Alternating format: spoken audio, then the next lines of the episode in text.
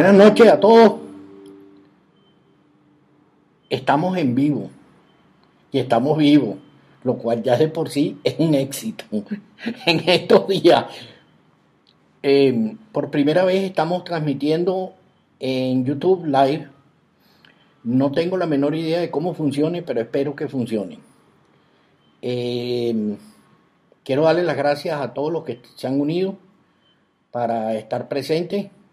Y por aquí alguien ya me envió una solicitud. Este, ahorita le respondo a la solicitud. Dame un segundito nada más. Em, quiero darle las gracias primero que nada a mm, los motociclistas de Maracaibo por la semana pasada que participaron en el live especial a Olga. Pero les recuerdo que me deben un tequeñón. No, ah, un tequeyoyo. Este, la directora del programa, como siempre, corrigiéndome, pero ya nos acostumbramos al tema. Un tequeyoyo. Yo quiero decirles que espero que me manden mi tequeyoyo. Papayaco, bienvenido. Para los que no sepan, Papayaco es uno de las personas que le ha dado la vuelta al mundo en moto. Y que a veces usa una franela que es de papayaco, que gentilmente me envió en uno de sus viajes. Em, si hay alguien que puede hablar de viajes internacionales, es Papayaco, que le ha dado la vuelta al mundo. Bienvenido Papayaco, espero que esté bien, tu señora, tu niño y que todos estén bien. Em, desde aquí quiero ya comenzar el programa, pero primero, como siempre, tengo que quitarme esto, porque esto es nada más que la introducción. Entonces, con el permiso de ustedes, como esto es en vivo, aquí se ve todo, vamos a quitarnos esto porque no tiene ningún sentido seguir usándolo. Y mientras, este, ya voy a procesar las invitaciones a todas las personas que las han solicitado y el pelucón a poner la gorra, pongo mi gorra, y bueno, este, ya vamos a Papayaco, saludos Miguelón, no, saludos a ti, de verdad que profunda admiración por ti y por todo lo que haces en moto.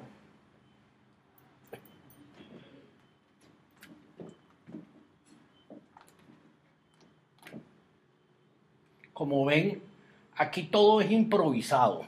Aquí nada es puesto de una manera que se sepa de antes. Entonces vamos a proceder con las primeras invitaciones. En eh, la aplicación Clubhouse, para variar, no hay nadie. Esa no la quiere, pero nadie. Este, aquí tengo la invitación de el francés. Vamos a invitar al francés.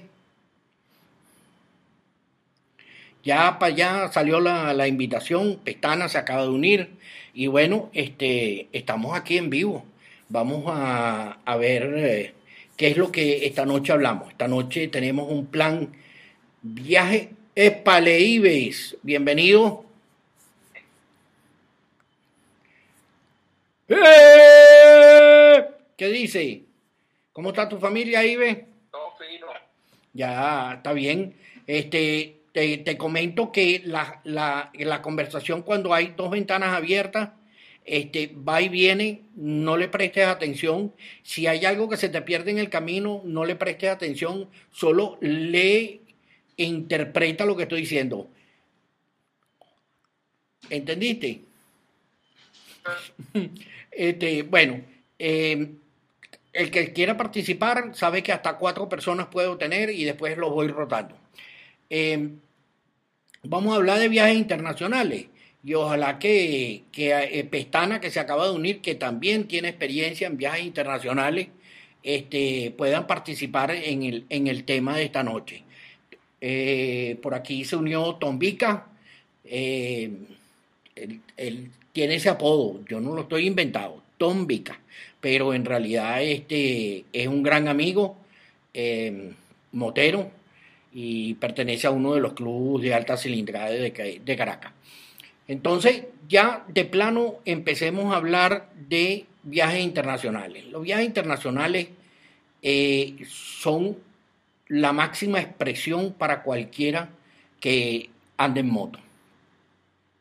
Los viajes internacionales eh, lo podemos definir como un orgasmo, porque el llegar a una frontera, presentar la documentación, salir de un país, entrar en otro, presentar la documentación otra vez, es algo que es verdaderamente único. Eh, yo les recomiendo a todos que en las primeras de cambio que se pueda y que tengan la posibilidad de hacer un viaje, así sea a la vuelta de la esquina, ir a Boavista desde Venezuela, porque la frontera de Colombia quizás todavía no esté abierta, pero esté abierta la del sur. Eh, yo se lo recomiendo, porque de verdad que es algo verdaderamente... Eh, gracias, Petana, saludos a todos, gracias, saludos a ti. Eh, eh, un viaje internacional es, es, como dicen en, en, algunos lugares, es lo máximo Chapulín Colorado.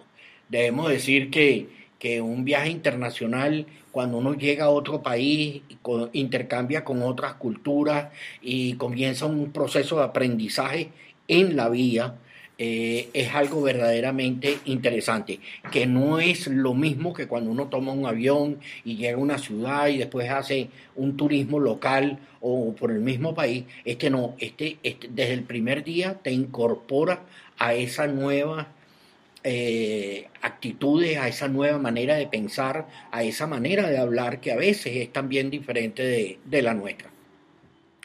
Dicho esto, eh, vamos a hablar de algunas de las cosas que son necesarias para poder viajar de manera internacional desde Caracas, Venezuela. Eh, lógicamente, si usted toma un avión, se va a otro país, más o menos también tiene una serie de documentos que presentar eh, para el alquiler de la moto, para el seguro de la moto, y bueno, y además tiene un problema porque si no viaja con su chaqueta, su pantalón, sus botas y su casco, cuando llega al sitio donde va a alquilar la moto, tiene nada más que dos alternativas, o lo compra y después ve cómo se lo trae, o simplemente también lo alquila y usa una ropa alquilada que es perfectamente viable, que no hay ningún problema en eso de que se alquile algo eh, que ya haya sido usado. El tema del casco es un poquito más complicado, pero ya últimamente, ya el año pasado, ya no estaban dejando viajar tampoco con casco en los aviones. Entonces, eh, tengo muchas anécdotas de personas que trataron de regresar con un casco que compraron en el extranjero y tuvieron problemas. Entonces, eh, todo lo que les recomiendo es que a donde vaya a viajar, primero averigüe sobre un puerta a puerta para que todo lo que compre en el extranjero lo ponga en una caja y se lo mande puerta a puerta, para que no tenga que pasar aduana ni tenga que pasar eh, el screen del equipaje. Eso para los que viajan afuera. Ahora vamos a hablar de los que viajamos, que estamos aquí. Los que estamos aquí tenemos em, varias cosas que hacer previas al viaje internacional. Y esta noche nos vamos a dedicar eh, al tema del mapa, los GPS, las rutas, las paradas, y dejamos el tema de los documentos, si da tiempo para el final y si no, lo dejamos para la semana que viene, que no hay ningún problema que por el mes de mayo seguimos los jueves a las nueve y media de la noche. En el mes de junio esperemos que a lo mejor va a haber algún cambio dependiendo del tema de cómo manejen los 7-7 radicales en Venezuela. Me refería al tema de los mapas y de las rutas y de los puntos, los waypoints punto de vía, eh, porque últimamente hay toda una serie de aplicaciones en los celulares que vienen a cumplir parte, y digo parte porque nunca una aplicación en un celular puede cumplir la función total de un GPS, que pueden ser útiles en un determinado momento. Empecemos por el tema de que la mayoría de todas estas aplicaciones necesitan de una señal y necesitan de cobertura para poder eh, mostrar eh, puntos de interés, para poder mostrar eh, las rutas.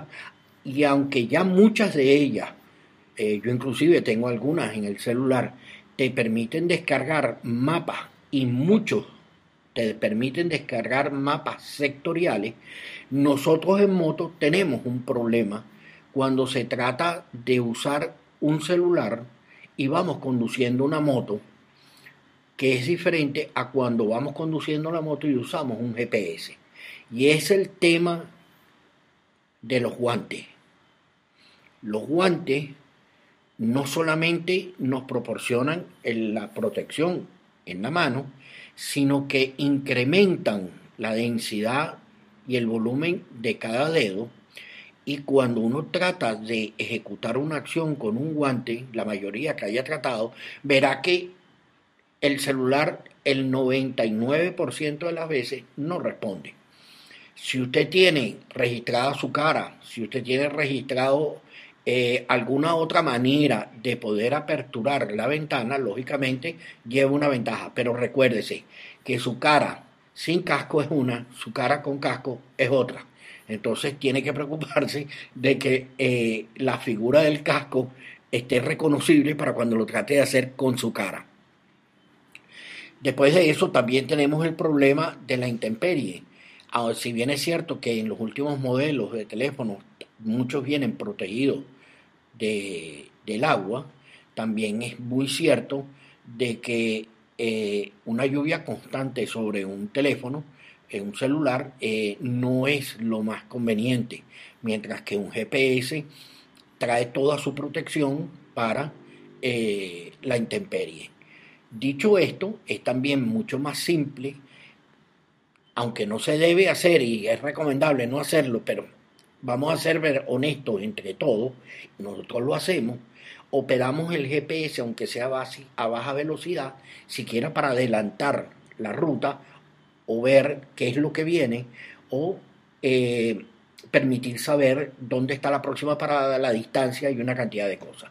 Entonces, desde ese punto de vista, creo que si usted se mete, eh, para los que viven en Venezuela, eh, probablemente por la ruta de las tetas de Niquitao y piensa meterse con la moto subiendo por las tetas de Niquitao para bajar por para llegar a Jajó, a Jají, lógicamente usted no va a tener señal. Y si no tiene señal, no tiene teléfono. Y si no tiene teléfono, no tiene mapa. Entonces, lo más prudente es, como siempre digo, tener las dos alternativas. Ciertamente hay que entender de que hay aplicaciones que nos permiten exportar un mapa en un formato e importarlo en otro formato o trasladarlo de un formato a otro formato y de esa manera se pueden tener las dos cosas en una. Voy a dar un ejemplo. Google tiene ahora una aplicación independiente que se llama Go Maps. En Go Maps esa aplicación le permite eh, de una manera más clara eh, mm, definir la ruta y definir sus paradas y actúa como un GPS. Si usted sabe que va a estar en una ruta específica, en un lugar específico, usted le puede decir a Google Maps desde su teléfono que un área determinada la descarga a su teléfono Lógicamente usted tiene que tener la memoria, los gigas, pero bueno, ya sabemos que la mayoría de los teléfonos como mínimo vienen con 128 y de 128 a 256 para arriba. Y además unidades externas. Entonces eso no es mayor dilema. Usted descarga esos mapas y lógicamente usted tiene el mapa guardado en el teléfono. Yo lo tengo de esa manera utilizando una aplicación que se llama Maps.me que me permite descargar los mapas y yo tengo los mapas y trazo la ruta sobre esos mapas. Pero también tengo la posibilidad de ir a Google Maps y en Google Maps yo puedo planificar una ruta y después, y si usted abre eh, Google Maps con su nombre de usuario y su clave, usted puede guardar esa ruta. No solo la puede guardar, sino que existe la posibilidad de que usted la pueda exportar. Si bien es cierto que el formato en que puede exportar es KMZ o KMB, eh, eh, hay aplicaciones que permiten modificar de ese formato a otro formato. Y voy a hablar de otro formato a Google Maps. Si usted, por ejemplo, usa eh, el, el GPS más conocido en el ambiente americano, que todos sabemos cuál es, que empieza por G. Em, ese, ese, ese producto, usted usa una aplicación en su computadora eh, que se llama, este, ahora se me fue el, nombre, eh, X, ahorita, ahorita se lo digo, em, y usted en esa aplicación, el, el, Map Source, en esa aplicación usted diseña toda su ruta y esa ruta la puede exportar desde el Map Source en diferentes formatos. Hay un formato GPX, que es el más usado para tipos de mapas. Hay aplicaciones que le permiten crear hasta su propio mapa eh, y también le permite exportarlo eh, en KMZ o KMB, creo que es. De esa manera, usted cuando está en Google también puede importar toda esa trayectoria que está en MapSource, pasarla a Google Maps y como usted lo guarda con su nombre de usuario y su clave, la tiene disponible en el celular. O sea, son intercambiables. Ya no es como antes que no, no existía esa compatibilidad. Para los que tienen otro tipo de, de, equipos, lamentablemente no puedo hablar de ellos porque de lo único que conozco son estas firmas que es las que vengo mencionando. Pero me imagino que los que están en Europa tienen un sistema muy similar, aunque usen otro tipo satelital, pero debe ser bastante similar. ¿Qué es lo que quiero decir? Eh, eh, lo que necesita es simple. Usted descarga el Map Source, que es que hay infinidad de lugares para la descarga gratuita en Internet. Y una vez que descarga el Map Source, lo único que tiene que cerciorarse es que ahora le va a agregar los mapas del país correspondiente. Estamos hablando de Venezuela primero y después comienzo a hablarles de otros países, porque en la mayoría de los países existen mapas, unos gratuitos, otros pagos, unos gratuitos que no sirven de mucho, otros pagos que tampoco sirven de mucho, hay diferentes mapas. Yo, por ejemplo, cuando hice el viaje de Centroamérica, el México, bajé el Atlas. Y les puedo decir que funcionó con 99% de seguridad en lo que quería. Ahora, hay otras formas también de resolverlo. Pero sí recomiendo, este, eh, primero comience con los de Venezuela. Nosotros tenemos una empresa que se llama Yankee Victor, que es la que eh, básicamente estructura todos los mapas de Venezuela y tengo que decir con toda honestidad, y, lamento si alguien se molesta, que probablemente son uno de los mejores mapas casi gratuitos que hay en el mundo.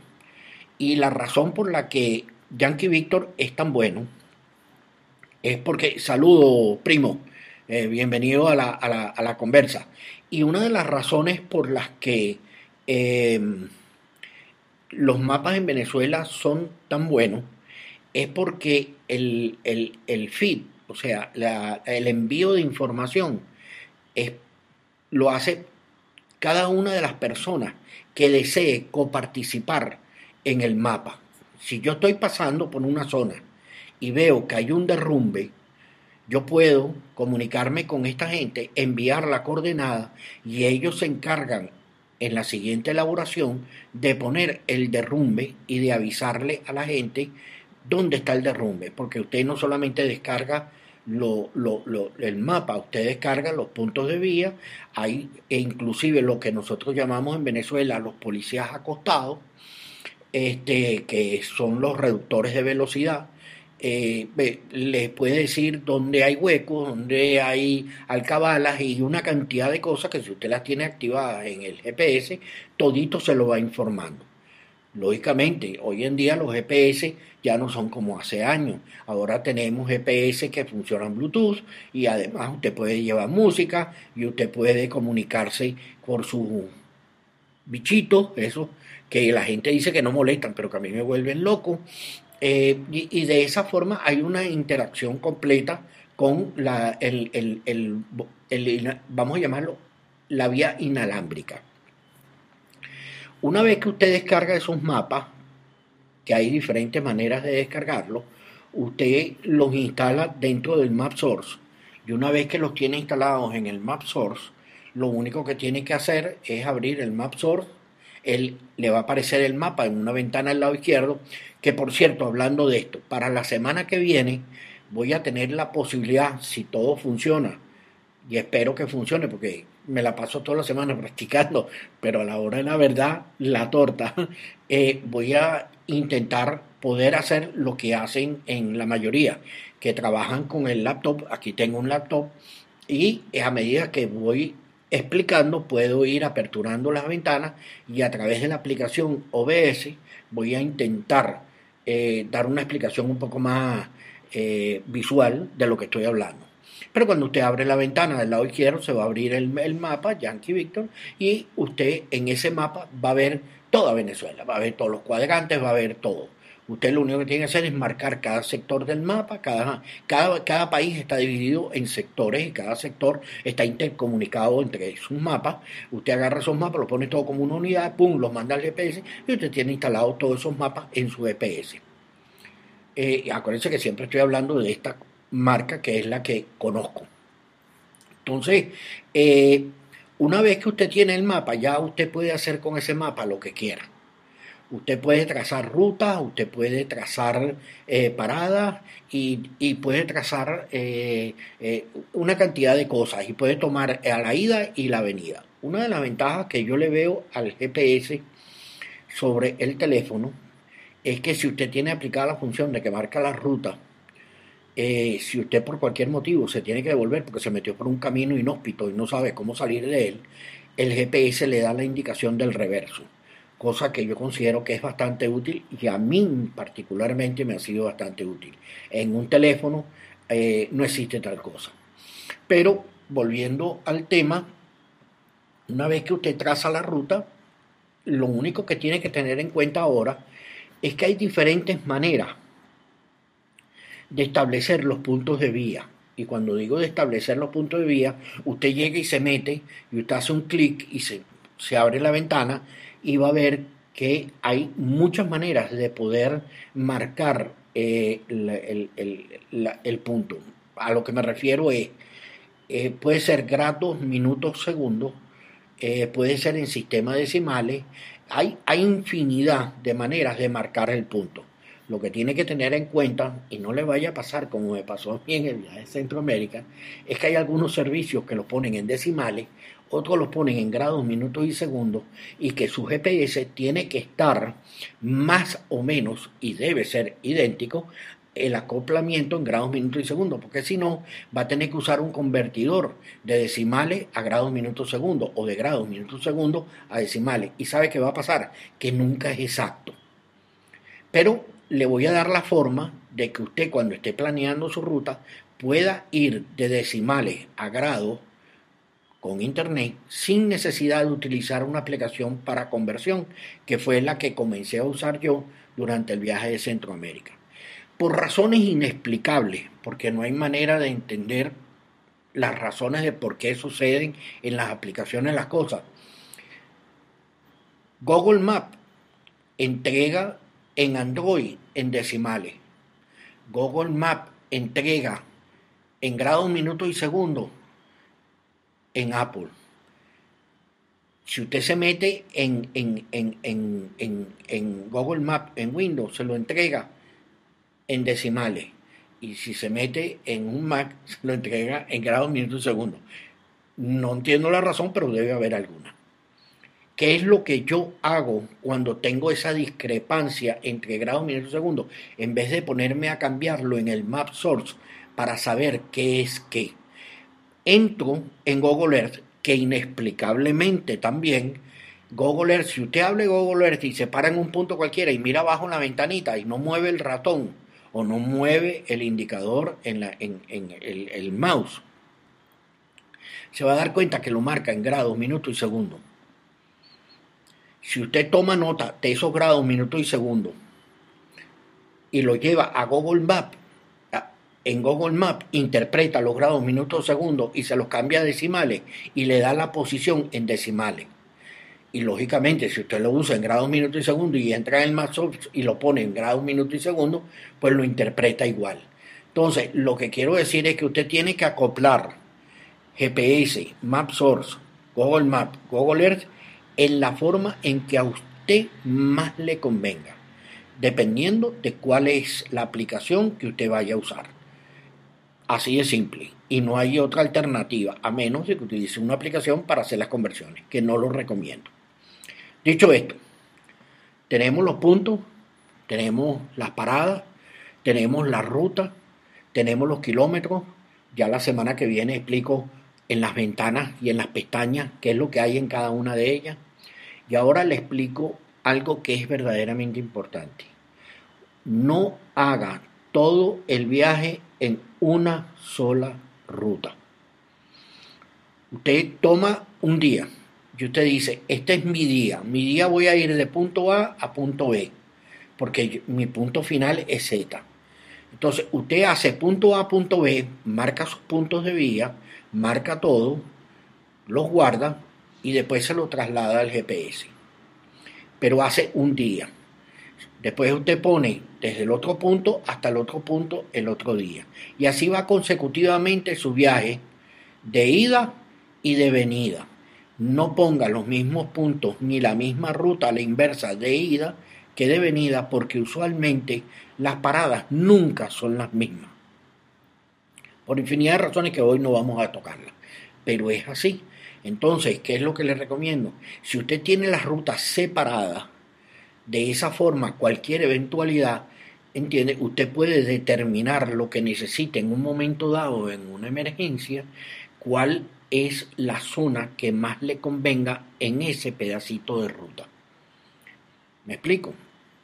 Miren, lo más simple que puede suceder en un viaje en moto, un derrumbe, cayó un torrencial aguacero el día anterior, hay un derrumbe y no hay paso y resulta que el paso que le van a asignar es pasando por un pueblo, atravesando otro pueblo y saliendo después por otro pueblo. Bueno, muy sencillo, usted se mete con su GPS, se arranca por ese pueblo, se mete en el pueblo y le dice que tiene que llegar al otro sitio. Y lo más probable es que le dé una ruta de escape para llegar a la salida que usted desea. Debo advertir que no siempre es así. Les voy a explicar algo. Los GPS son tan enredados que si yo tengo seteado el GPS de una manera y tengo el mismo modelo, la misma marca, los mismos mapas que otro, y los dos GPS los comparamos en la trayectoria que deseamos obtener para ir de punto C a punto D, lo más probable es que las dos sean diferentes. Y las razones es porque hay una infinidad de, de seteos que se tienen que hacer dentro del GPS que tendrían que estar realmente los dos idénticos para poder eh, dar la misma ruta de escape. Por eso, si usted viaja acompañado y ambos ejecutan la misma acción, uno de los dos GPS va a estar más correcto que el otro. Y no se preocupe, si usted se pierde en un pueblo, que lo más probable es que pase, no se desespere, porque le digo algo, eso es parte de la diversión. Perderse, regresar, perderse y regresar. Le voy a poner un ejemplo. A mí un gran amigo, que de verdad tengo años que no hablo con él, me dijo que cuando estuviera por el viaje de Centroamérica, estuviera en Guatemala, fuera a conocer Panajachel. Y yo fui a conocer Panajachel, me dijo que había un hotel precioso, bello, para, para quedarse en Panajachel. Y cuando hice las reservaciones no encontré el hotel precioso y bello, lo que encontré fue unas cabañas que estaban en el medio del lago, eh, debajo del volcán. Bueno, yo no, me puse a indagar mucho más, hice mi reservación y me metí por la vía que no era, siguiendo el poco consejo que me había dado este señor. Este, y entonces em, llegué a Panajachel. Bueno, les voy a contar algo. Ni los mapas, ni el GPS, ni nada me habían dicho, uno, que la carretera estaba cortada y que me tuvieron que ayudar a salir del sitio dos buscadores de, de oro de un río.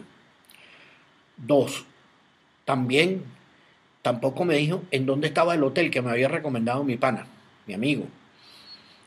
Me metí, dormí, pasé la noche, salí y cuando salí al día siguiente con la moto, después de que había hecho todo el trabajo de montarme en, en, lo que nosotros llamamos un peñero, que me llevara a la, a la, a la cabaña y eh, bla, bla, bla, resulta que a 200 metros de donde yo estaba parado, a la mano izquierda, estaba un hotel que no lo había visto porque está tapado por unos árboles, los siete pisos con piscina y todos los elementos, que era el hotel que me había recomendado mi amigo.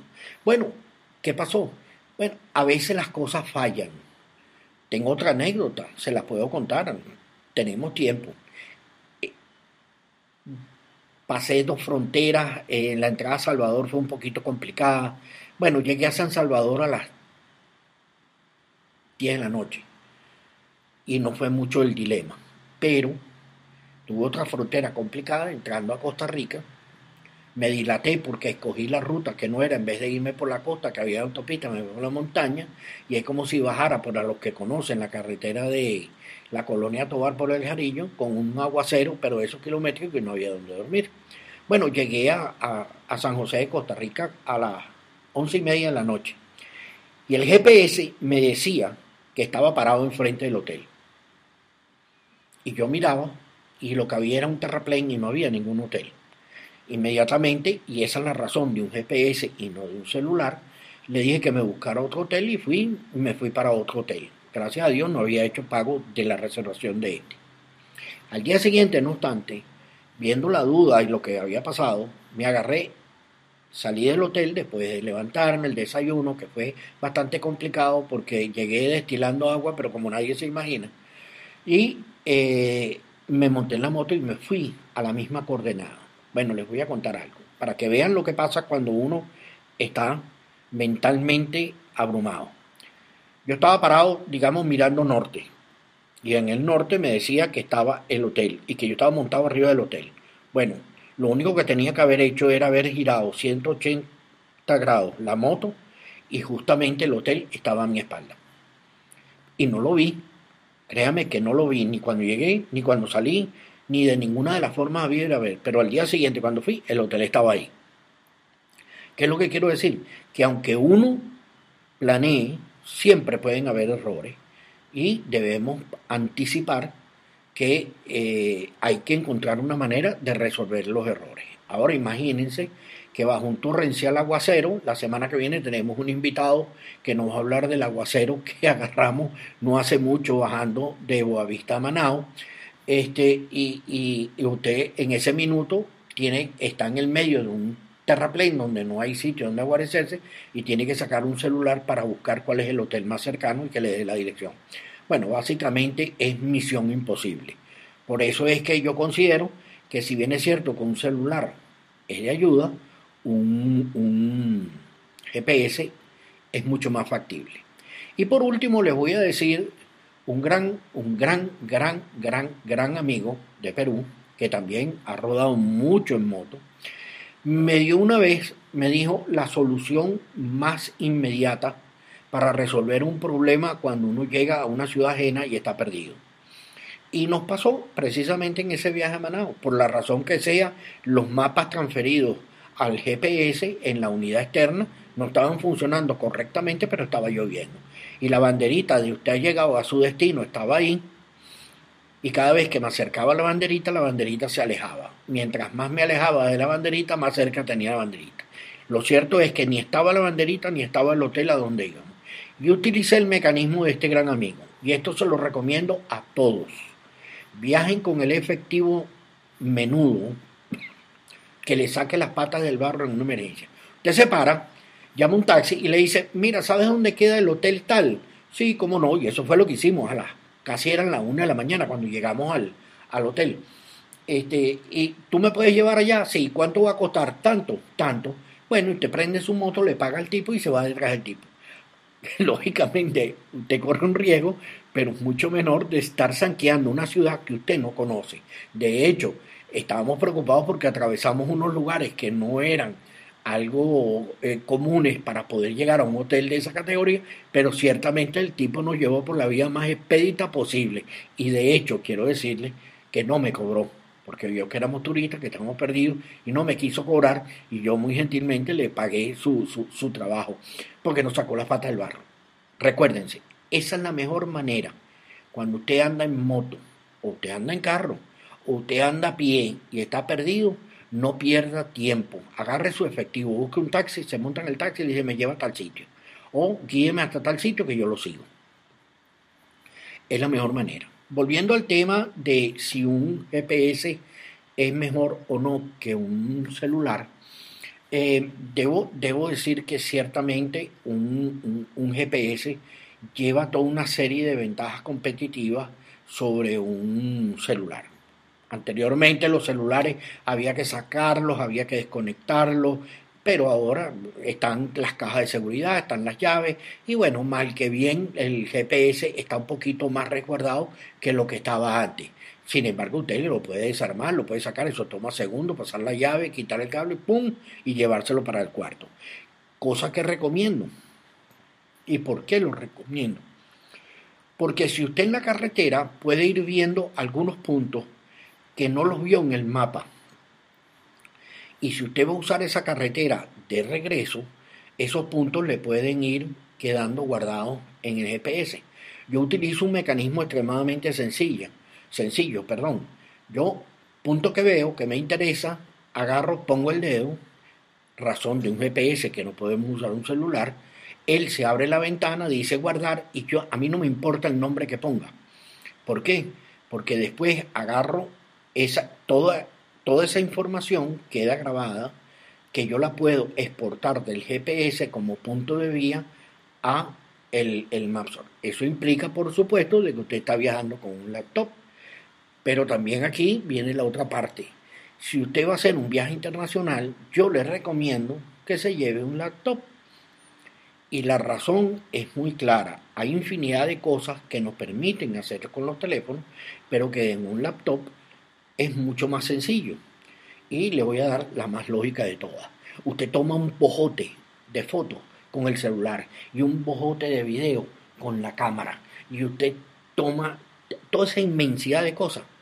Y usted agarra todo eso y con calma, aunque yo sé que toma tiempo y, y hay cansancio, lo pasa a su laptop y de paso lo pasa a una unidad externa y tiene doble copia, porque usted no sabe lo que va a pasar con un laptop, pero la unidad externa es muy raro que alguien se meta con una unidad externa de 256 GB. Y créame que con 256 GB manda lejos la bala. Entonces, viaje internacional, usted tiene que ir preparado. Ahora, todo esto de lo que estamos hablando también conlleva que hay que tener cables, hay que tener eh, las conexiones, hay que llevar eh, los cargadores y lógicamente a veces la conexión de un laptop eh, es rudimentaria en el sentido de que es un cable con un extensor y lleva una unidad y, y todas las demás cosas. Bueno, pues mire, ya le voy a decir algo. Un interior, vuelta y vuelta, se lava y lo puede usar otra vez. O lo deja sucio o me dio un policía entrando a Estados Unidos. Yo eso no lo vuelo, pero ni que me lo regale. Este, y una camisa, usted la lava. Es más, tengo un amigo que llega, se pone las cuatro camisas más viejas que tiene, hace la aduana y a medida que va haciendo el viaje, va, bota una camisa y compra otra. Y se va renovando todos los accesorios en el viaje. Eh, es, es un chiste. La idea es de que a veces lo que más pesa y lo más complejo de transportar es lo que nos puede sacar las patas del barro más adelante. Y eso que nos hemos hablado de equipos, repuestos, eh, accesorios y una cantidad de cosas. Entonces, no se preocupe. Yo le voy a decir, la moto que yo usé para el viaje de Centroamérica, cuando la montamos en la balanza para pasarla al avión en Panamá, para ir de Panamá a, perdón, de Bogotá a Panamá, pesó la guaracha de 468 kilos. Así que, si usted cree que eso es peso, eso es peso.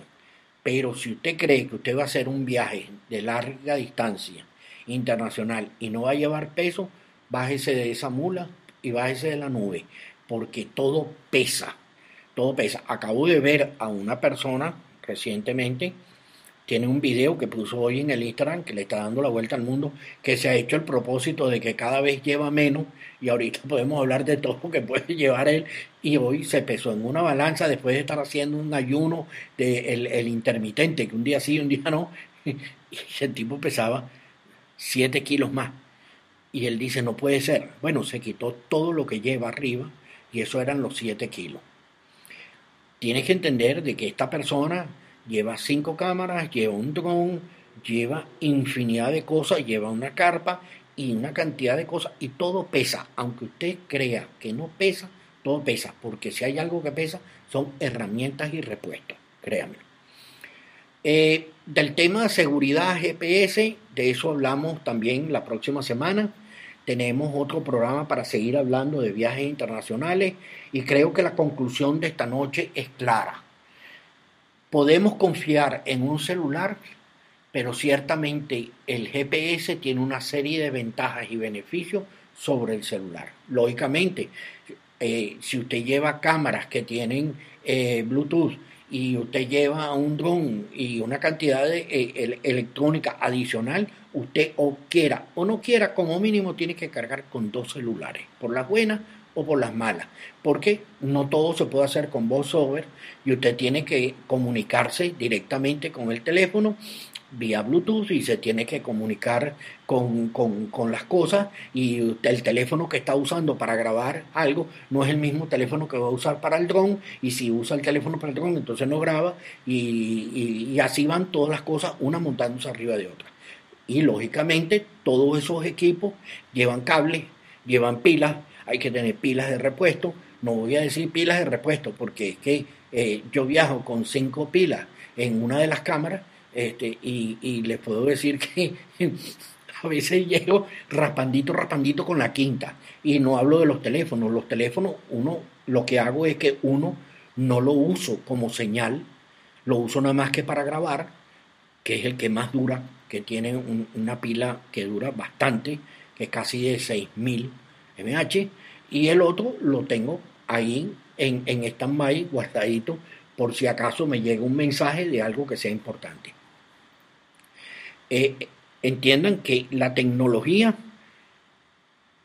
eh, eh, nos, genera una carga adicional, una carga que no es normal en, la mayoría. Ahora, si usted viaja en carro, lógicamente eso no tiene ningún problema. Y usted lo que le sobran son enchufes, a usted lo que le sobra es espacio, a usted lo que le sobra es aire acondicionado. En una moto, no. Eh, y tiene que ser todo extremadamente bien organizado. Usted abre una maleta lateral y sabe dónde está cada cosa, porque usted no sabe cuándo lo va a necesitar. Entre paréntesis, hay una cosa que sí quiero mencionar. Hay un producto que lamentablemente, como no se pueden mencionar marcas, pero todos los que puedan lo pueden encontrar en internet, que es más o menos de este tamañito, que es de color naranja. Spot y no voy a decir más nada. Ese producto es el producto más importante que usted debe cargar en la moto en un viaje internacional. Ese producto lo usan los lancheros, porque los lancheros hacen travesías largas en, mar abierto. Eh, lo usan eh, personas que van tierra adentro por, por, sitios inhóspitos. ¿Qué es lo que hace este, este producto? Este producto eh, tiene por supuesto una señal satelital. De eso vamos a hablar la semana que viene, adicional a todo lo que hemos hablado hoy. Este, y este producto le permite en un momento dado a la persona que tenga la clave llevar un rastreo preciso de dónde está usted en cada minuto, en cada segundo. Los celulares lo permiten. Yo tengo cuatro aplicaciones y ve que estaba ahora pegado, lo, vio cómo funcionó una en diciembre y, va transmitiendo exactamente el lugar, el sitio y la persona que está dentro de ese grupo y de ese, de esa, vamos a llamarlo grupo familiar, sabe exactamente la posición en donde yo estoy. Cuando yo tuve el accidente en Apure, en Calabozo, este, la persona, mi, mi señora sabía que yo había tenido un problema, porque la señal estaba parada desde hacía cinco horas en el mismo sitio, lo cual no era normal. Eh, comenzó a llamar y después averiguó lo que averiguó. Entonces, pero este producto funciona a nivel internacional, ¿entiendes? Eh, es color naranja, es un, le digo la primera parte del nombre, un spot, y usted paga el servicio, es un servicio. ¿Qué es lo que también tiene? Usted aprieta un botón y manda un mensaje de texto a la persona que esté adosada a ese sistema para decirle que usted está en una emergencia o Simplemente usted manda un mensaje de texto para decir que está bien. No quiere decir que usted va a tener señal satelital per se. Lo que va a decir es que ahí va a haber un registro. Usted agarra el aparatico, lo pone en una maleta, lo tira ahí adentro, lo deja cargado porque dura casi 48 horas prendido transmitiendo, lo tira en la maleta y se desprende de ese problema. Ahí queda. Y la otra persona que tiene el acceso a la señal y al, código, pues sabe exactamente en dónde está usted. Dicho esto, eh, dice que tengo problemas de conexión. Bueno, vivimos en Venezuela. ¿Qué les puedo decir? Aquí la conexión hay y no hay, pero la verdad honestamente aquí pareciera, en este ambiente pareciera que está funcionando bien. No lo sé, lamentablemente ahí sí no puedo, no puedo hacer absolutamente nada. Eh, si la señal es mala, la señal es mala. No puedo hacer más. Pero estamos llegando también al final del programa. Eh, hemos hablado de celulares GPS, que es mejor, que es peor, y bueno, lógicamente que cada quien decide en función de su viaje y en función de qué es lo que quiere hacer eh, con respecto al tema de ubicarse en un momento dado. Dicho esto, sabemos que la semana que viene nos vemos el jueves a las nueve y media y eh, creo, tengo entendido por un conocido que em, la, la forma radical 7.7 está llegando básicamente a su final. Creo que nos van a liberar eh, como 7.7 para el mes de junio. Si eso es cierto, pues cambiaremos un poco la rutina de los live para hacerlos de otra manera. Y, bueno, eh, me agrada que estén participando me agrada que se estén conectando y saben que los que deseen entrar en el vivo, simplemente envían la invitación, están todos cordialmente invitados. Aquí eh, la, la, revista, como la llamo yo, el chit chat, está abierto para todo el mundo y el que quiera opinar, si alguien tiene mejores ideas, si alguien quiere que exponer otra manera de hacer las cosas que sea quizás mejor que la que yo estoy poniendo, están invitados. Yo no tengo ningún problema con eso y me gustaría oírlo porque uno debe aprender de lo bueno que hacen las cosas los demás. Eh, gracias a todos y si en algún momento algunos tienen algunos amigos, le mandan un gran saludo a los maracuchos y le dicen que sigo esperando mi producto que no me ha llegado. Ni me ha llegado el video y me dejaron nada más que con una foto y eso no se vale, eso es trampa. Buenas noches a todos, eh, Tomás, Rafael, el Cyclist Guanabis que se unió, todos bienvenidos, espero verlos la próxima vez y gracias por su atención y su participación. Buenas noches, gracias.